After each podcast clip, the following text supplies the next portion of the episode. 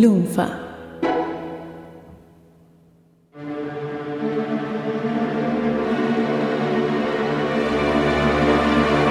¿Te pasó alguna vez, doctor D, que lees una, historieta y te queda resonando en la cabeza, te queda ahí dando vueltas y pasa el tiempo, pasa el tiempo y sigue estando en algún lugar recóndito, seguís teniendo la presente, frente a otras que a lo mejor lees o pasan por tus manos pasando.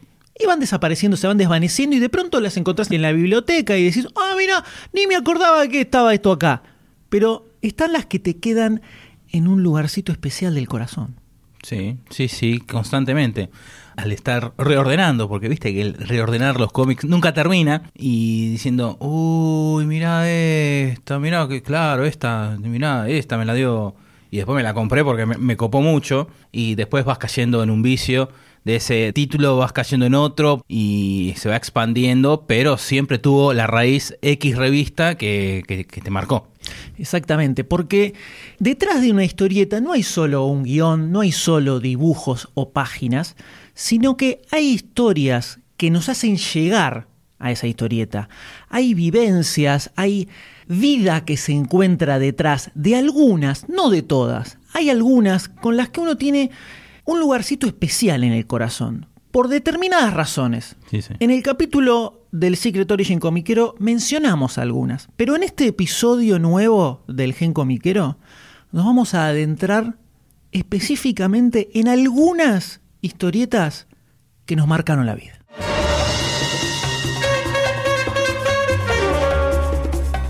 Supercast presenta El Gen Comiquero, una mirada sobre la experiencia de ser lector de historietas.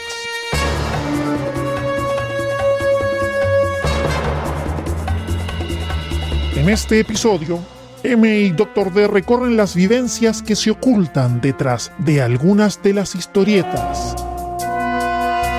que marcaron sus vidas.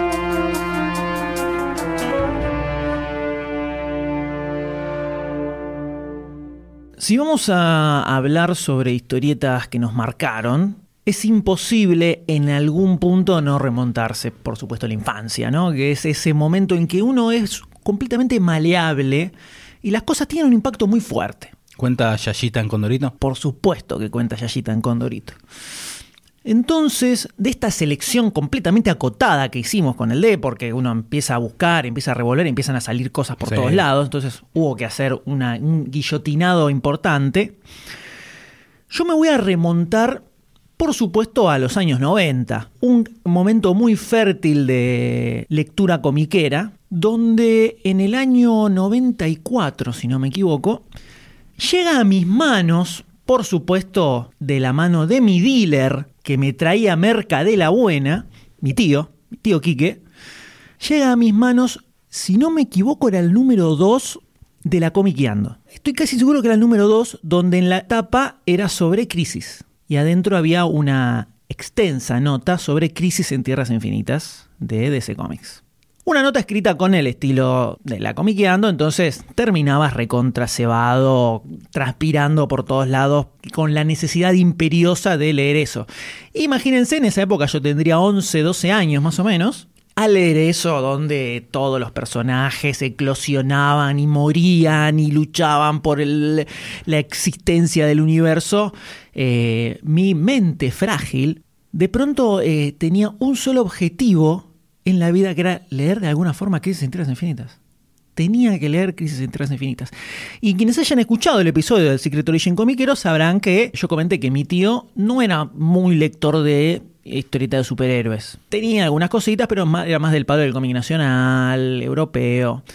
Entonces uno de pronto se encuentra en medio del síndrome de abstinencia, necesita más y uno recurre al dealer. Entonces mi clamor era, necesito leer Crisis en Tierras Infinitas. Eso era lo único que repetía constantemente. Y mi tío probablemente ni tenía idea qué era Crisis en Infinitas, porque la realidad es que él no estaba muy metido en el universo historietil superheroico. Pero en ese momento necesitaba leer Crisis de alguna manera, y es acá donde, por supuesto, entran una de las cosas más importantes que tiene el comiquero, que es su relación con otros comiqueros, donde sobre todo en esa época en la que no todo estaba tan a la mano, era muy importante porque te podías intercambiar cosas. Te prestaban algo a vos, vos le prestabas algo a la otra persona, algo que nosotros mismos realizamos muchísimo cuando Sí, nos sí. conocimos en el secundario, de Hace hecho. 20 años. Entonces, mi tío también tenía algunos amigos comiqueros y uno de ellos, apodado El Mono casualmente, era un lector un poco más extremo, llamémosle.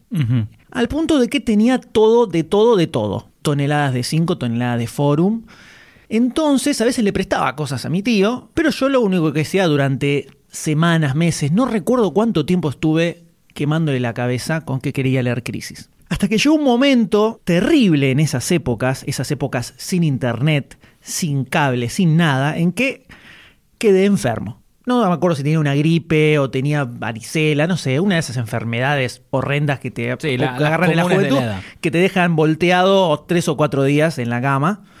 Y me encontraba ahí, en la cama de mis viejos, un sábado a la tarde, con la televisión prendida, pero de fondo, porque no había nada interesante. Y estaba ahí desesperanzado completamente, viendo cómo desfilaban años de mi vida por delante, ¿no? Y me replanteaba mi existencia.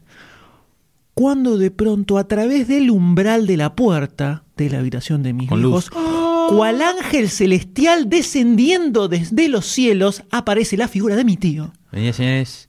con una, con una bolsa en su mano donde había algo. Yo no sabía qué había ahí. Yo no sabía qué había ahí. Paco. Traía de la buena. Entonces llega, la tiende hacia mis manos y cuando veo lo que había adentro eran no uno, no dos, sino tres tacos de Editorial 5 con Crisis en Tierras Infinitas, señores. Crisis en. Tierras Infinitas. Tienes que estar medio muerto para que se te haga realidad. Creo que comenzó a salir espuma de mi boca en ese momento. Así, teniendo frente a mí esos tres tacos. Y instantáneamente me los puse a leer, por supuesto, de un tirón. O sea, ya no sin- diste más bolilla a tu tío. No, le dije, Él te hablaba y. Hola, gracias. Y ahí me puse a aspirar, me puse a aspirar las páginas, las cortaba así. Me las me hacía un saque, me las tiraba una tras de la otra. Y me lo empecé a devorar completamente, pa, pa, pa, una tras de la otra, iban pasando así con una cosa, una locura, no entendía nada, la mitad de los personajes no sabía de dónde salían, era un quilombo de leer, sobre todo a esa edad que era- no, no- había un background comiquero como el que podemos tener ahora. Entonces, eh, era el primer así mega evento gigantesco que leía. Una locura. La edición de 5 de Crisis en Tierras Infinitas tiene en el medio, en cada número, había notas que te explicaban un poco sobre, para interiorizarte sobre el universo DC, que a esa edad me parecía un embole absoluto para leer, entonces ni, ni me molesté en leerla, debo haber leído la primera y después como era muy largo no lo seguí leyendo, y me devoré, me devoré completamente los tres tacos de Crisis, y cuando terminaron los tres tacos, maravillado completamente, el cerebro partido en 20 pedazos con momentos épicos, momentos completamente tristes. Era algo muy impactante para esa edad. Y cuando lo terminé, lo que hice fue agarrar y leerlo de vuelta instantáneamente. Dos veces de un tirón. Vicio. Lo leí, absolutamente. Como loco quedé, como loco. Y así también sentí que se desgarraba algo dentro de mí cuando se lo tuve que devolver a mi tío porque se lo tenía que llevar a su amigo nuevamente. Y era así, No, Tenía que entregarlo, tenía que entregarlo. My precious, my precious. A tal punto que años, muchísimos años después, 10 años después más o menos, pude conseguir la edición Sí, de sí, sí. 5 de Crisis nuevamente y la pude tener en mi poder. Pero es por el contexto en el que se dio y esa sensación de estar en la muerte en vida y que de pronto te caiga en la tierna infancia una de las cosas en la que más desesperado estás por tener en tus manos, un momento mágico prácticamente se dio con esa, con esa historia. Por eso Crisis tiene un lugarcito muy especial en mi corazoncito por esa razón. Cosas que te marcan en el mundo historietil, ¿no? Yo recuerdo que Crisis la leí cuando te la compraste vos, porque te había acompañado. Nunca la había leído, nunca la había conseguido. Sí, había conseguido, miento, en Parque Rivadavia, el número 8, donde está la muerte, spoiler, de Barry Allen. Spoiler más Crisis. La muerte de Barry Allen que me había volado la cabeza. Era lo único que había leído de Crisis, era Eso, el número ¿te acordás que 8. ¿Eso lo compraste porque te llamó la atención la tapa o ya sabías que era? Sabías que era crisis, sabías Sabía que era Barry crisis, Allen. pero era estaba flash en la tapa. Era lo único que conseguía porque no se conseguía directamente. O sea, Claro. no, no estaban los tacos, si estaban eran caros. Y viste, uno iba con sus moneditas a Parque Rivadavia, al viejo Parque Rivadavia. Y sí, llegué a casa, lo leí y sí, ahí sí, yo yo no era como vos, yo leía las, las notas esas. Ay, qué aplicado, Doctor D. Porque quería saber quién es Blue Demon. Y justo tenía la ficha de Blue Demon. Después lo volví a releer hace dos años cuando lo sacó SC, que ahí me lo pude comprar. Y no sé si es por la edición que medio que me la bajó un poquito, ¿no? o era la emoción de... Era la emoción de la edad y, leerlo por primera vez. O también la emoción, había sido padre recientemente, entonces como que ya lo veía de a rat, lo leía de ratos. lo leíste mal, cansado, no lo leíste sí. de la forma. Y hace poco pude comprarme los tacos, o sea, la, la La SC, posta, la edición la SC posta, está buena, la pero la- los tacos te tiene lo- la- la- toda la data posta. Y yo quería Sí, esa edición y bueno, papá, por suerte me pude hacer eso y espero leerlo Nuevamente en algún en algún momento. momento. Pero ya que estamos con Parque Rivadavia, el viejo Parque Rivadavia, donde vos podías comprar de no compras mágicas en el Parque donde, Rivadavia. donde no es ahora todo MP3, bueno, MP3 antes, ahora son todos jueguitos, todo pirata. Antes estaba lleno de revistas. Revistas de ciencia, las muy interesantes, las conozca más, de, de cómics, de historietas nacionales e internacionales, y el humor gráfico. Hay una hilera muy finita que dicen divide la historieta el humor gráfico porque hay muchos que no consideran el humor gráfico como historieta.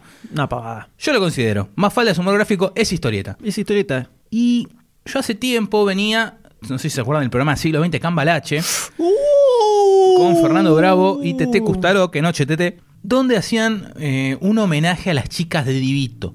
¿Quién es Divito? Me acuerdo la, la- esa imagen que donde explicaban que eran chicas, las chicas de Divito, que tenían cinturita de avispa, con grandes cuerpos, esculturales, que por primera vez la moda real copiaba a la historieta, al dibujo. Todas las mujeres acá en la Argentina, durante los 40, querían ser como estas chicas Divito, se, usaban, se ponían corset para tener la cinturita avispa. ¿Quién era Divito? Guillermo Divito era un dibujante que tuvo una revista que se llamaba Rico Tipo, donde publicaba, en una revistita, no me acuerdo si semanal, quincenal, donde publicaba historietas, humor gráfico, notas, notas humorísticas, notas reales.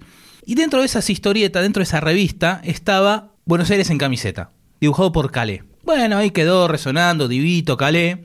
Al tiempo salió en canal de noticiero del 13, no me acuerdo por qué, en una época antes de la publicidad ponían un clip de algo. Así es como ponían un tema de Delton John que tiene dibujo animado. No me acuerdo el nombre del tema, pero lo, repetían siempre. Y de ese momento, mm, cada vez que lo pasaban, lo cantaba. No sé, tenía 10 años. Y hubo un informe de un dibujo animado que cumplía, en ese momento, 20 años, ponele 25 años, no me acuerdo. Que era sobre Buenos Aires en camiseta. Listo, quedó el recuerdo. Un día, yendo en Parque Rivadavia, en uno de estos puestos que vendía, había un puesto que vendía todo por 50 centavos. Tenía revistas del gráfico, hasta muy interesante, anteojito, todo. Y entre esas revistas había una que decía Buenos Aires en camiseta. Número 2, lecciones de Cale. Bueno, vamos a comprarla a ver qué onda. Como, eh, esto me, suena, me suena. Lo, lo dije, bueno, qué lindo los, los dibujitos. Lo compré. Lo leí en casa, me voló el marote. Me voló el marote, quería más, quiero más, Calé. Calé era un dibujante muy detallista. Que cuando hacía un dibujo le metía todo el talle posible y si no le gustaba lo hacía de vuelta. El tipo era, sinceramente, un enfermo de su laburo. Y tenía una mirada que te casaba lo justo, lo exacto de, de la vida real. Por eso Buenos Aires en camiseta que trataba todo lo, lo que pasaba en la en los barrios porteños. Sí, el hombre de a pie, la gente real, por eso lo, lo de la camiseta, ¿no? El barrio, estaba en el barrio. Exactamente, exactamente. Hincha de River, que hay una sección de la cancha de River que es en homenaje a, a Calé. Y una de las secciones de Rico Tipo se llamaba Los Muchachos del Tablón, los hinchas del tablón, algo así, que lo, lo escribía Calé, precisamente, que eran notas humorísticas sobre el fútbol. Y el tipo era un enfermo de su dibujo, eh, le ponía detalle a todo. Tan así que para poder laburar, laburar, laburar, se mandaba a las pastillas, no sé los nombres, para no dormir. Y eso lo fue, lo fue tirando cada vez más abajo, más abajo, y Guillermo del Prado, Cale. Y lo tiró abajo, o sea, terminó falleciendo ¿no? en el 69, por ahí creo. Tuvo dos hijos, uno eh, creo que llegó a ser músico y otro documentarista deportivo. Y ahora su- hay un nieto que también se dedica a hacer esculturas. Si van al Paseo de la Historieta en San Telmo, el dibujo que está atrás del Clemente, Balcarce y Belgrano, lo dibujó el, el nieto de Calais. Es más, se hacen una cuadra más, en Balcarce al 500, hay un dibujo de Calais al lado de un kiosco, que hay un tipo que está, está silbando a una muchacha. Ese también lo dibujó el nieto de Calais, la Ah, hizo la pintura.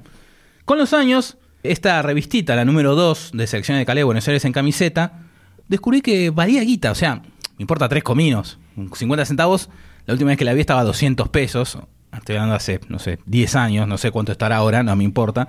Es un, es un incunable. Es, un incunable porque no se consigue. Este es el número 2, está el número 1 que la tapa es blanca, lo único que vi es la tapa en una muestra, obviamente de, en homenaje a Calais. Y una vez fuimos a una charla en homenaje En la también misma muestra creo que fue. O en la Feria del Libro. en la Feria del Libro. En la Feria del Libro. En esta charla homenaje a Calais, en la Feria del Libro, Que la daba la hacía Garecochea. sorteaban este me hace, número. no, me hace muy mal recordar esto. sorteaban un número que el mismo Garecochea decía que esto es inconseguible ya. La verdad, nunca más lo ¿Cómo vi. ¿Cómo lo vas a sortear? Hace una subasta. La... Que tenía una, una rotura atrás, faltaba un cuarto de, de- de la contratapa.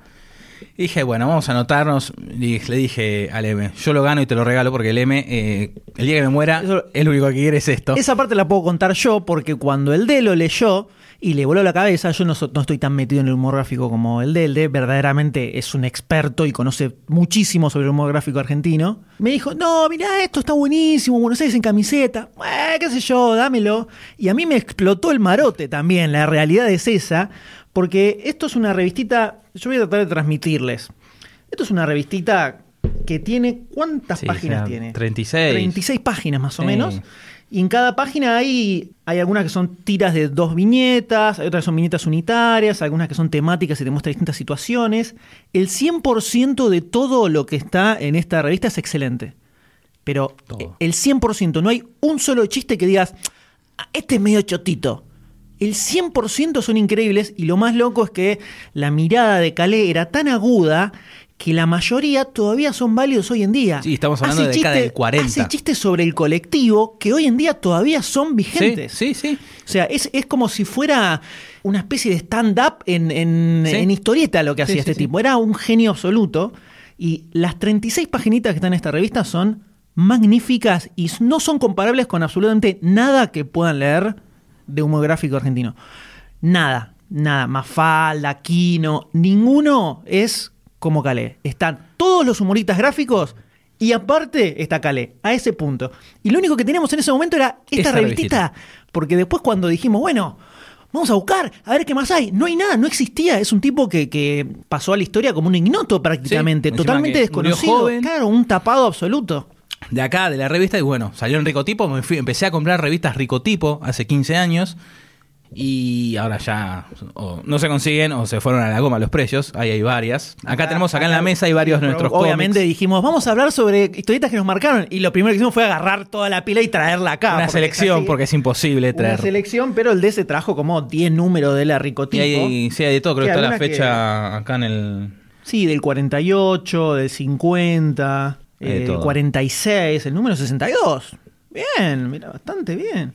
Entonces así llegamos a esta famosa charla de Garecochea sobre Calais. Cuando nos enteramos que existía, fuimos obviamente como locos. Y Garecochea saca y muestra la misma revistita que tenía el doctor D, pero no saca uno, saca dos. Dos ejemplares tenía. Eran dos ejemplares que tenía que dice, yo este lo tengo, tengo varios, por alguna razón Garecochea tenía varios. Es Yo ya estaba, yo ya estaba metiendo la mano en los bolsillos y estaba contando la guita que tenía. Le digo, le pago todo. Le, le tiro billetes en el rostro, no me importa nada. Me desnudo y voy corriendo desnudo y le- haceme lo que quiera, dame, quiero. Y el señor dice, vamos a hacer un sorteo. Vamos a hacer un sorteo. Así fuera de, Así. de- de programa, ¿eh? Vamos a hacer un sorteo. Así nomás. Ahí mis, mis ojos comenzaron a sangrar, no a llorar. Sangre salía de mis ojos.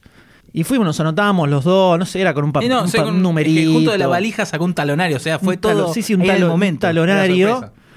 Y entró a repartir numeritos. Dije, bueno, Habría 30, 40 personas más o menos ahí en esa sí, charla. poquitos. Eh, reparte números y ahí ya era, ay Dios mío, no. Entonces yo lo que pensaba era, bueno, por lo menos se lo va a llevar alguien fanático de Calais, supongo que está en esta charla por eso, ¿no? Y se hace sorteo. Yo, yo te dije, si, si lo gano, te lo doy. Sí, lo dijiste. ¿Lo ganaste? No, vos. No, yo tampoco.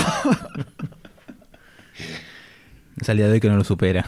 No, y se llevó, uno se lo ganó una nenita que Es tendría verdad. 8 años, Lo he usado para pintar. que ahí el corazón se me desgarró de una manera que yo no te puedo explicar. Yo pensé en ir a buscarla y decirle a la madre, le compro la revista, señora. Dígame cuánto quiere. No sé qué hacían ahí. Creo que fueron porque le sonaba Garecochea y Había nada un más. lugar para sentarse. No sé. Pero lo pensé, lo pensé y hoy en día lo haría seguramente. Golpeabas a la O nena. golpeaba a la nena, por supuesto. O le decía a la nena, o la nena, ¿me cambiás esa historieta por Estos cinco pesos vale más. Claro, por estos dólares si querés. Y el otro se lo llevó una señora mayor, Sí. ¿Qué Me- es? Me había olvidado lo de la nena. que tal vez leía Rigote en su momento, ¿no? Puede ser. Pero cuando la nena se lleva eso, yo- ah, se me, el alma se me murió en ese momento. Fue terrible, me quise morir, me quise morir. Y luego, muchos años después de que vos compraste eh, Sí, esta mucho, revistita, sí. muchos años después, apareció un libro de repente de, de La Una- Flor. En, lo- en una librería de- del centro. Sí, una de, de La Flor sacó un libro sobre Calais. Que es lo único que hay, sinceramente, realmente es lo único que hay. Tiene prácticamente todo, pero la edición es muy mala. No tiene todo. tiene La gran mayoría de lo que está en esta revista no está en ese No, libro. hay cosas que no están, sí. La gran mayoría de lo que está en esta Pero revista tiene no está en bastante, el libro. bastante al tiene lado eh, de tiene nada. muchas más páginas, por supuesto. Sí. Es un libro de sí, 70, Sí, 80, 70, páginas. 80 páginas. O sea, es buenísimo que hayan hecho esta edición, muy bueno, pero la calidad es, es La malísima. calidad de reproducción es muy mala. Esta revista, no sé, es- creo que es del 80, 81, no tiene la fecha, pero creo que lo había comentado Garecochea. Y es la verdad que está muy buena, es respetable, no tiene nada, nada malo. No, la edición es, es- no sé de dónde habrán sacado los originales para, para imprimir esto, pero está impecable. Pero la- los de edición de la flor parece una fotocopia. Está todo, todo serruchado, no, no sé bien de dónde habrán sacado, Tiene pero manchas. al margen de dónde sacaron los originales, no tuvo un laburo de restauración, No, el texto está claramente. Sí, es como si hubieran sido imágenes de muy baja resolución, pixeladas, serruchadas. Sí, es, es lamentable. Eh, se ve muy, se lee muy mal. Y además, la selección de material del libro de la flor frente a la revistita esta que tiene Doctor D es alevosamente más grosa la selección que tiene la revistita esta que el libro de la flor. Eso seguramente. La mayoría de lo que está en la revista no está en, el libro de la flor. no, no, hace rato que no lo leo, mira. Yo lo recuerdo porque cuando salió el libro dije, ¡ajá! ¡Lo cagué a Doctor D! Ahora tengo Calé en mi poder. Y cuando leí el libro y vi que la gran mayoría de lo que está en la revistita no estaba en el libro, me quise cortar los testículos igual. Pero por lo menos está el libro. Eh, algo es algo. Algo es algo. Algo es algo. Igualmente es súper recomendable. Sí. Completamente recomendable que consigan ese libro de Calé porque es la, la magia absoluta. Y en algún momento lo voy a asesinar al Doctor D y le voy a robar la revista. Claro. Eh, Sí, sí. sí, sí. es más, el Ya día de a mañana, cuando yo no esté más, lo único de toda mi colección para que vea el M es Buenos Aires en camiseta. Lo único que me interesa, el resto lo puedo prender fuego. Hubo una muestra en el 2011, si no me equivoco, en febrero del 2011, que era homenaje a Calais. Y tenía obviamente originales, tenía esta revistita, tenía el número uno, salieron dos números nada más. Estaba el número uno atrás de una repisa y dije, bueno, tapame que, que lo rompo y salgo corriendo. Fuimos a la inauguración. Y estaba muy bueno cómo te hacían el. Estaba el dibujo original, una reproducción en este caso, del chiste original de los 40, y al lado una reproducción de cómo sería ahora el chiste. Ah, como una actualización. Una actualización. Entonces vos veías, eh, no me acuerdo cuál era la, la leyenda, el, el chiste abajo, pero una era, obviamente, en esa época, una oficina llena de secretarias con máquina de escribir. Y acá el chiste era una con un mail, con una computadora, y, o sea, todo el salón vacío y la mina. Lamentablemente no me acuerdo qué decía El abajo la leyenda. claro. Y eran así como varios chistes la actualización al día de hoy. La verdad que el leer Buenos Aires en camiseta ahora te transporta a la época de cómo Sí, era antes, todo más, más fácil, la inocencia de No sé muchos si chicos. fácil, no sé si fácil es la palabra. Más simple. Más simple Más puede simple ser, la sí, palabra. simple, sí.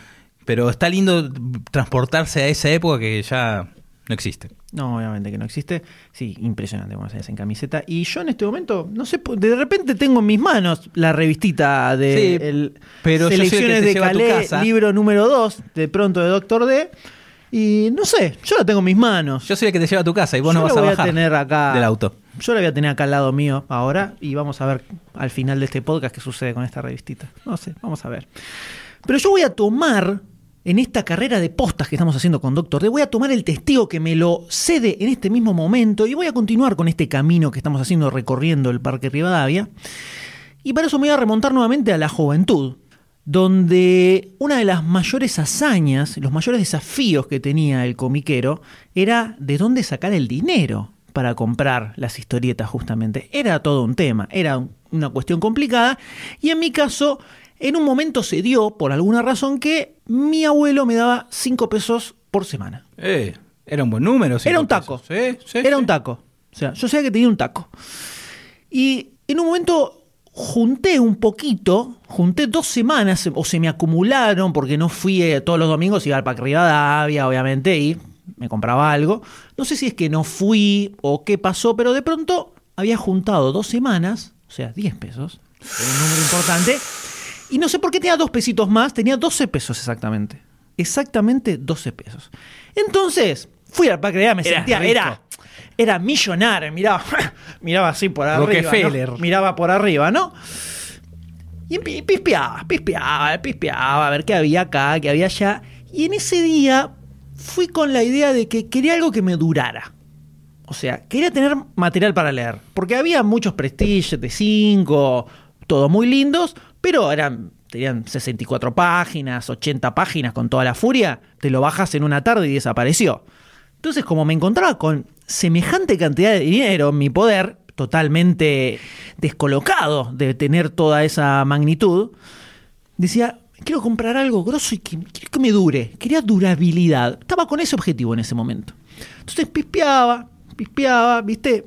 Cuando uno está en esa posición, sobre todo en esa época en donde la selección que podíamos hacer era total y absoluta, porque era una cosita nada más. Sí. Después cuando empieza a laburar, empieza a tener su dinero, ya agarra y revolea billetes para todos lados y compras, compras, no lees nada y compras y no importa. En ese momento era, tenía que ser muy preciso. Entonces, cuando uno tenía eso, que sucedía mucho, uno iba haciendo selección por cantos, ¿no? Mirabas los cantos y decías, este es más gordito que el otro, Sí, este sí, es sí. más chiquito, este, opa, mirá este cómo está, ¿eh? este me interesa. Y después veías los precios, ¿no? Veías, bueno, este se me fue a la mierda, eh, ibas así mirando. Y yo encontré un pack que había de 12 revistitas que me llamaba la atención, pero no sabía de qué era el personaje. Entonces se me acerca el vendedor y ve que yo estaba como dudando y me dice, eso, pibe. Llévala, llévala. esta era buena, me dice. Me dice, eso está muy bueno. ¿eh? Si te gusta la historieta humorística, con esto te vas a morir de risa. Yo lo miraba y pensaba, "Pss, para mí que esto no se lo vende a nadie. Y me lo quiere encajar a mí, claramente. Pero lo veía, eran 12 revistitas de Forum, que Forum lo que tenía como editorial para mí era mucho más de prolija que 5. Entonces, una de las grasadas que hacía Forum era que sacaba revistas de 32 páginas en lugar de 24. Entonces, te publicaba un número norteamericano completo y un pedacito del siguiente. Sí. Sí, ocho páginas del siguiente. Sí, sí, sí, para engancharte, por así Claro, cortaba en cualquier lado y después seguía el mismo, la, la otra mitad y otro número entero lo tenías en el número Sí, sí, siguiente. sí. Entonces eran 12 números, pero en realidad había 18 de la edición norteamericana adentro. Entonces, era material de lectura ganabas un cachito. Era el material de lectura interesante y estaba exactamente 12 pesos. Exactamente Todo- la cantidad todo- de dinero. toda tu fortuna. Toda mi fortuna estaba decidiendo si la ponía en algo totalmente desconocido. Totalmente desconocido para mí. Y el tipo se acercó y me dijo, vos llévalo. Vos llévalo. Yo dije, Si no te gusta, te devolvemos el dinero. ni en pedo, eso no me lo dijo. Pero yo dudé, miré y dije, "Ah, voy a realizar, decidí realizar ese salto de fe hacia lo desconocido. Y en ese momento me compré un pack que traía los 12 números publicados por Forum de un personaje que en la tapa tenía el nombre de Groonan. Que el mismo vendedor de ese puesto del Parque de Vea, el mítico puesto del cantero circular, Sí. en el medio de- del circuito. Al lado estaba el de. Buenos Aires en camiseta. Ahí está, ahí está. Esto estaba ahí. Entonces me dice, es como una parodia de Conan. Bueno, ya está. Era gordito, tenía mucho para leer, 12 Eh. pesitos, listo. Me lo mandé y ya está. Vemos Sí. qué onda. Hiciste la gran Doctor D. Compraste por cantidad, Esa- precio. hice no exactamente, exactamente la Gran Doctor D. Hice la Gran Doctor D y lo llevé a mis aposentos eh, más tarde y lo comencé a leer. ¿Y con qué me encontré? Me encontré con el personaje original que se llama Gru, por supuesto, que los de Forum le pusieron Gronan para que fuera un poquitito más fuerte, que es una parodia de Conan, ¿no? Que Conan en España era muy popular. Personaje creado por el genio absoluto y astronómico de Sergio Aragonés. De pie.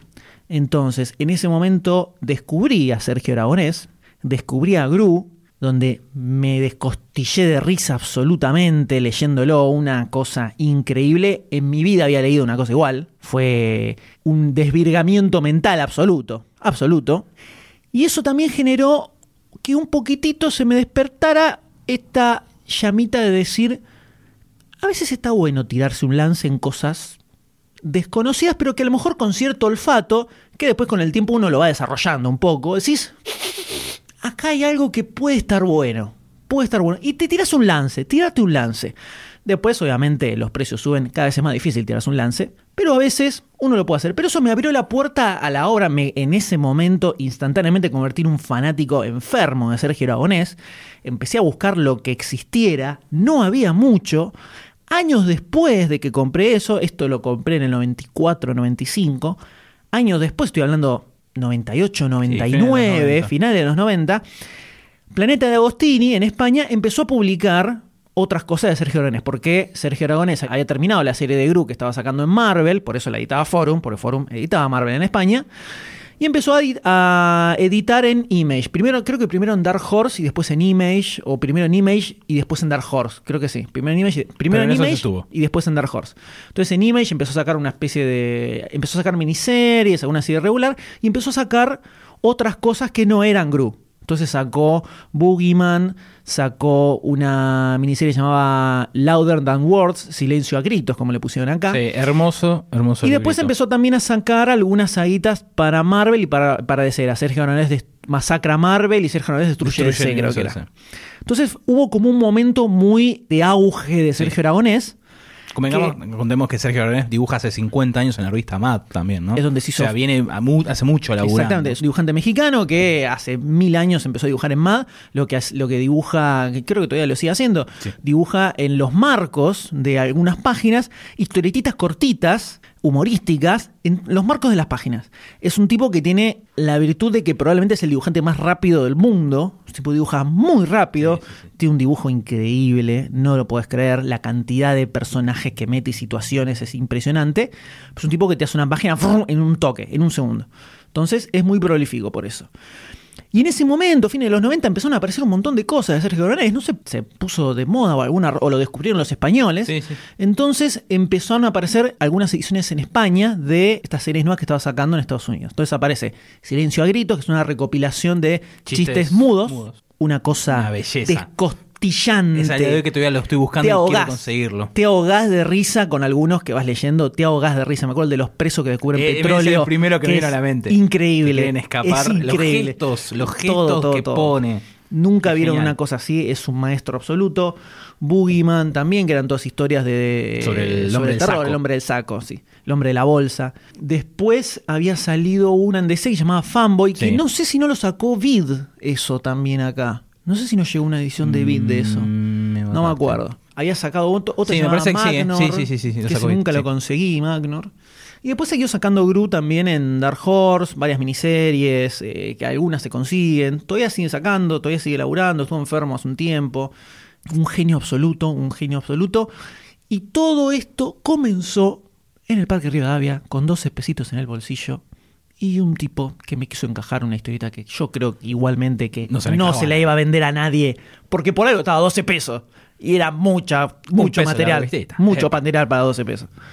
Por eso, Sergio Aronés tiene un costadito muy especial en mi corazón. Estas 12 revististas vos me las prestaste. Las Y ahí conocí yo a Sergio Aragonés. Después me mostraste, me prestaste todo el material que tenía Silencio a Gritos, todo lo que tenía juntado. Sí, ah, y después, perdón, después Planeta empezó a sacar también, en esa misma época en que sacó Silencio a Gritos, empezó a sacar unos libros muy lindos que recopilaban saguitas de la serie de Marvel. La serie que sacó en Marvel son como 120 números, más o menos 130 números. Entonces Planeta de Agostini lo que hacía era sacar varios libritos, sacó, creo que fueron como 5 o 6, yo los tengo, donde agarraba saguitas de 6, 7 números y las sacaba como si fueran un tomito autoconclusivo. Entonces sacó varios de esos, después sacaron también la novela gráfica de La muerte de Gru y la vida de Gru, tamaño un Mm, poquito más, tamaño más grande.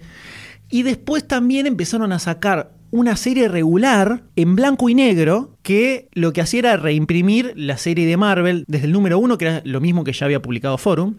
Lo volvieron a sacar desde el primer número en blanco y negro, que no duró mucho, pero yo igual me compraba todo lo que conseguía Sí. de Sergio Aragonés porque era una cosa demencial. Y ahí es donde entra Doctor D también. que retomando, vos me lo prestaste, todo, todo también todo el material, me volví loco con Silencio a Gritos, que me saqué algunas fotocopias, que las paginitas eran un libro chiquitito, la mitad de una hoja 4, y mis, mis carpetas de la secundaria eran chistes de aragonés. Y con el tiempo, un día paseando por el centro, vimos el pack a 20 pesitos y...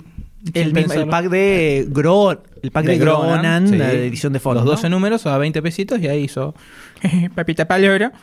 y en esa época había cosas que vos me prestabas y yo decía, no, esto está buenísimo. Con el M nos conocemos hace 20 años y en los primeros años, en los 90, Secundario. yo era más, más de C y el M me iba prestando cositas, bueno, Gronan, me fue, me prestó Gama, Gama, el hombre de acero. Manga. Que son cosas que él me iba prestando y me, me coparon tanto que yo me las quería comprar. Así me compré Gronan, conseguí Gama, el hombre de acero, en el mismo lugar, a también pocos pesos, los 11 números creo que eran.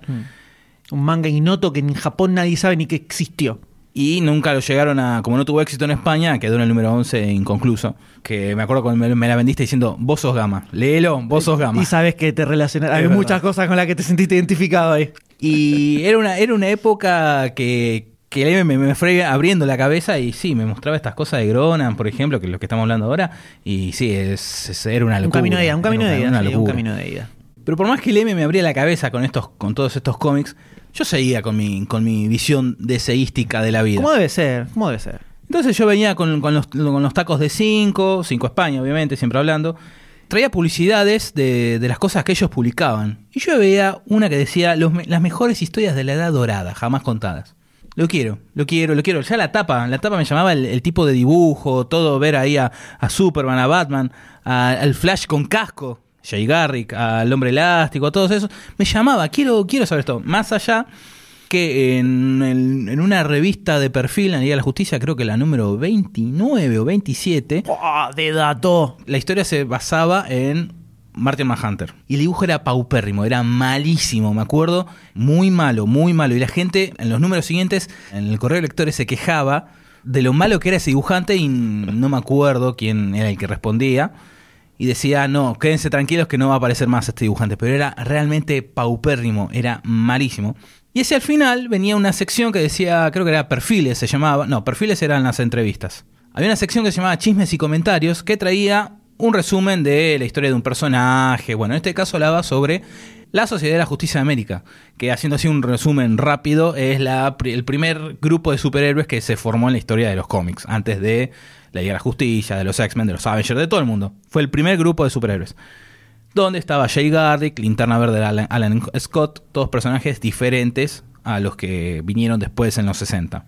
Entonces ahí ya venía como diciendo, oh, mira, quiero, quiero ver qué Y aparte, esto me ya en esa recopó". época tenías como el germen de la cosa ancestral cosa y la cosa vieja que te llamaba la atención, ¿no? Sí, ahí fue, ya iba, iba apareciendo, también porque venía con, con el humor gráfico de mi viejo y todo eso.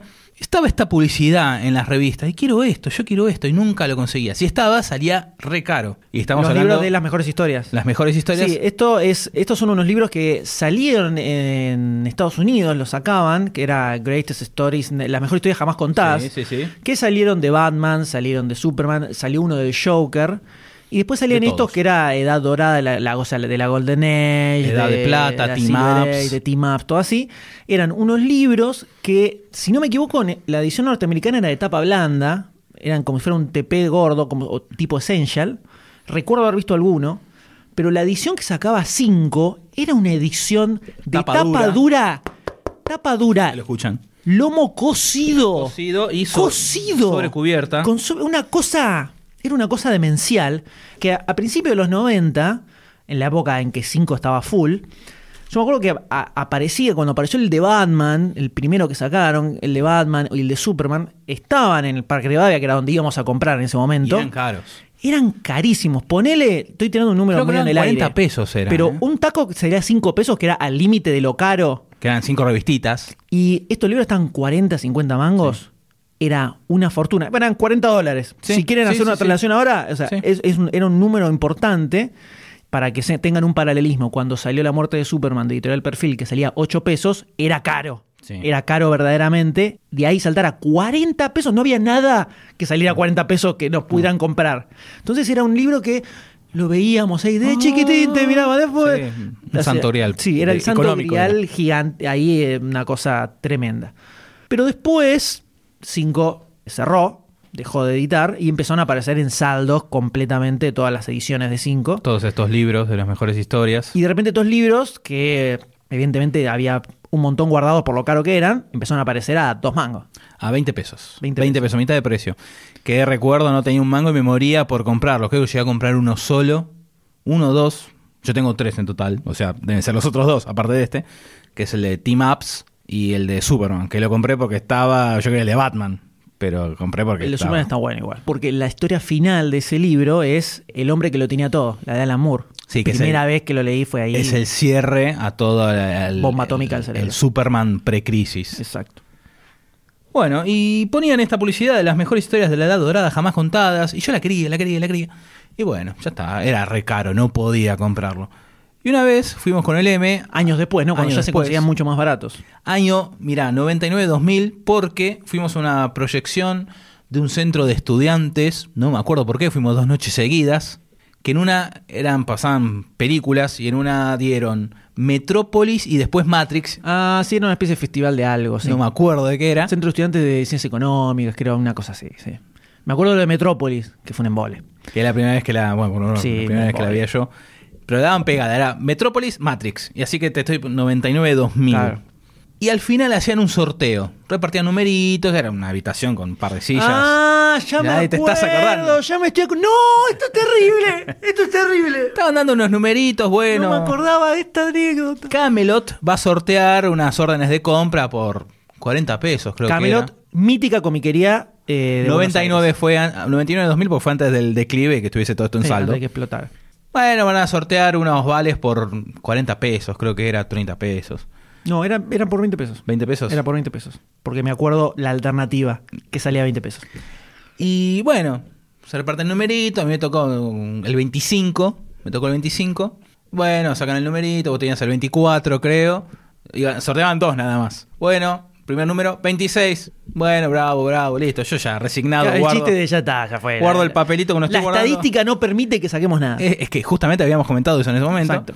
Guardo el, cuando estoy guardando el papelito, 25. ¡Ay, gané, gané, gané! La primera vez que ganaba algo. Sí, terrible, llorando, saltando, abrazos, una cosa todo. impresionante. Un discurso dedicándole este premio a tu familia. Todo. Una, una emoción sin límites. Bueno, vamos con el M a Camelot Ahora, a la semana. A ver, ¿qué hay? ¿Qué hay? Bueno, a ver, ¿qué tenés? Me gané esto. Y bueno, mira, todas las mejores historias de la Edad Dorada jamás contadas. O 300. Ya 300 me lo había prestado el M, 300 de Frank Miller, ¿no? Que después hizo la película. que también me había volado la cabeza. Y la edición eh, Tapadura, española, tapadura, linda. paisada grande, muy linda. 300 o la Edad Dorada. Y entre algo que me voló la cabeza y algo que estoy me, que estaba metejoneado desde hacía mucho tiempo y me fui con las mejores historias jamás contadas de la Edad Dorada. Que tengo el, adentro de la, del, La bolsita la de bolsita Camelot, tengo la- de- tiene lo- el- No, el pedacito, pues estaba Ah, el destruida. pedacito Tengo el de- pedacito, de Camelot. Porque Camelot no existe más. Y lo leí, lo leí en su momento. Y claro, son historias de los 40, Yo son un dije, poco lentejas. Yo te avisé porque yo estos libros, cuando se conseguían barato, me los compré todos. Y me quise cortar las piernas cuando empecé a leer el de los team-ups, el de la Edad Dorada. Había uno que era de los años 50. Son cosas ilegibles hoy en día. La realidad es que son Claro, ilegibles. es- ilegibles. es- Todo lo son pre- hijos de su época. pre-Silver Age de DC es ilegible. Me acuerdo que te lo comenté y me dijiste, y te hubieras comprado 300. Vos estabas diciendo No, pero yo te dije que te compraras 300. Comprate Me lo 300, decías. 300, 300. Pero yo estaba metejoneado con este libro que lo quería hace un montón. La tapa, eh, es al día de hoy que no me arrepiento. Yo sé que no te arrepientes. No me arrepiento. parece muy bien. Porque me parece muy bien. Es, es me una parece cosa muy de, bien. de la niñez que quería Lo tenías que así tener. de una. Lo tenías que tener, está Estaba perfecto. meto- metejoneado. Está perfecto. Así también estaba metejoneado que junto con la Edad Dorada había una que decía Navidad con los superhéroes en 5. Y quiero esto, ¿qué es esto? ¿Qué es esto? En la principio de los 90 lo editó Perfil, dentro del sello Grandes Historias. Quiero esto, el título, la, la tapa no es muy linda, el dibujo es más o menos, pero ver a todos los superhéroes junto con los enanitos Era de Papá mucha Noel. curiosidad. ¿Qué pasa es ahí? esto? Quiero, lo quiero. Bueno, se lo pedí a mis viejos, quiero, quiero, quiero. Estaba metejoneado igual que con el libro de la Edad Dorada. Y le decía a mis padres, lo quiero para Navidad, ¿eh? Navidad, Navidad. Sí, bueno, sí, sí, sí. Llegó Navidad. Oh, oh, oh, feliz Navidad, jo, jo, jo. Listo, viene el regalo, listo, viene, vamos, mira que, que mirá lo que pedía, una revistita. Me dan un tubo, un tubo de cartón. tubo. Y esto no es lo que yo pedí. Me, agarró una desilusión cuando me dieron el tubo. ¿Qué es? Pero, ¿viste cuando sos, sos chico y estás. y te pinchan el globo? Sí, es la Y no muerte. te conocía Mira, vos, Nos ¿eh? ha pasado a todos y es terrible. Me, me puse mal, o sea, viste, con cara de tuje, todo. Y cuando abro me dicen, no, mirá adentro. Está, está hecho un rollito adentro del tubo. Ah, de mira, te la cartón. hicieron bien, Ay, te la hicieron re bien, ¿eh? Y la verdad era más de lo que yo esperaba. O sea, yo esperaba otra cosa. Son varias historias chiquitas. Hay una de Deadman que está muy buena. Que él quiere volver a disfrutar una Navidad, se mete en el cuerpo de otro, de un flaco. Pero a la vez adentro tiene ese dilema de que a meterse en ese cuerpo está dejando afuera al ente de ese humano y no está dejando que él disfrute la Navidad con su familia. Entonces tiene ese dilema interno que la verdad, esa me acuerdo, la única que me acuerdo que me, me gustó mucho. Pero la verdad yo me, yo me esperaba algo con todos los superhéroes en la tapa y bueno, son distintas historias chiquititas que también es como que... ¡Eh! No, No. no, no, no, no. Pero bueno, la sigo teniendo, la tengo hasta acá arriba de la mesa, como recuerdo de, de- de- de mi tierna eh, preadolescencia niñez, pero igual no le gana la edad dorada. La que tengo dorada acá. que era la gran leche comiquera de la Sí, historia, sí. ¿no? La tenía Impresionante. que volver a leer. Me acuerdo que tiene la historia dentro de la, hasta ese momento. Ilegible. De la historia en texto de DC Comics. Vas a decís, la tengo que volver a leer, vas a abrir, vas a leer tres viñetas y, Y lo voy a vas a cerrar. Vas a cerrar y vas a decir, esto no es para mí. Pero esta es una, una de, de- de los, de los incunables de uno. No, pero además la edición de cinco de esos libros es impresionante. Es, Sí. es hermosa la edición que se mandaron. Y ahora que además son- eh, una historieta así era inexistente en ese momento. No existía el mega hardcover, el omnibus, no, todo lo que existe ahora. Las ediciones que se pueden ver en los kioscos de Salvat no existían. Y de repente cinco... Es más, hasta hace, eh, lo de Salvat es inferior a esto. Sí, sí. No, esto es impresionante. Impresionante. Hoy en día una edición así sale 400, 500 mangos. Sí, mínimo. Y en esa época, a ver, Y eran 40 dólares. 2.700 pesetas. Y eran 27 pesos, más o menos. ah, no, pensé que iba a tener un precio en otro precio. No, en esa época era- se corría la coma a dos lugares, 27 pesos. 27 pesos. Y acá 27 dólares sería, hoy en día son 400 mangos más o menos, 300 y pico. Y está barato. Y es barato. Y barato. Tremendo, todo esto es tremendo. Y la realidad es que tenemos una lista bastante más extensa de, Sí, de sí, títulos la- para la tirar. llena de de títulos para tirar. Pero eh, algo con lo que no contábamos es que nos íbamos a extender tanto con cada uno. Así que este episodio va a terminar acá. En No, este no. momento va a terminar Pero me acá. con la- quiero- Yo tengo lo más, mejor. Lo mejor, a mí lo mejor me quedó lo mejor me quedó afuera. Va a quedar para el próximo episodio del Gen Comiquero. Pero mientras los que estén escuchando esto, los invitamos a que también compartan alguna de sus historietas que los marcaron en la vida. Por la forma en la que lo consiguieron, porque eran algo que les generó la leche eterna, como le pasó a Doctor D, o algo que encontraron furtivamente y que resultó ser una obra maestra impresionante, como le pasó al Doctor D con Buenos Aires en camiseta, o como me pasó a mí con Gronan. Esas historietas que por alguna razón los marcaron y las tienen en un costadito muy importante de su corazón. Cuéntenos cuáles son. Y compartamos entre todos estas historias tan maravillosas que nos deja la historieta. Únanse al fuego un comiquero.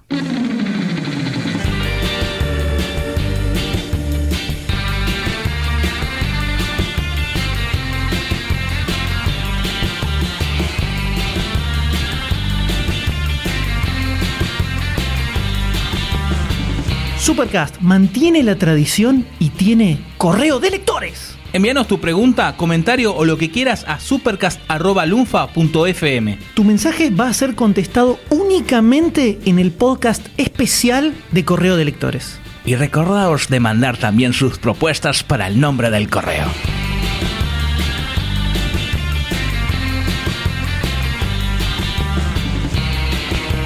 Si este episodio te gustó, te emocionó o por lo menos te ayudó a remar el día, date una vuelta por patreon.com barra lunfafm y convertite en patrocinador.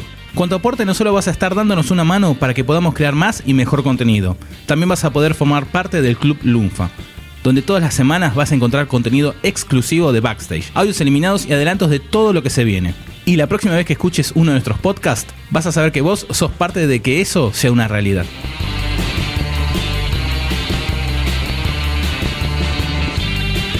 Si no te querés perder ningún episodio, suscríbete a Supercast en iTunes, iBox o en tu aplicación de podcast favorita. Supercast forma parte de Lunfa, un lugar en el que vas a encontrar un montón de podcasts increíbles. Podés escucharlos entrando a lunfa.fm. Entrate de los nuevos lanzamientos siguiendo a Lunfa FM en Instagram, Twitter y Facebook. Así vas a descubrir cosas como Demasiado Cine, un viaje cinéfilo de ida. Búscalo en lunfa.fm.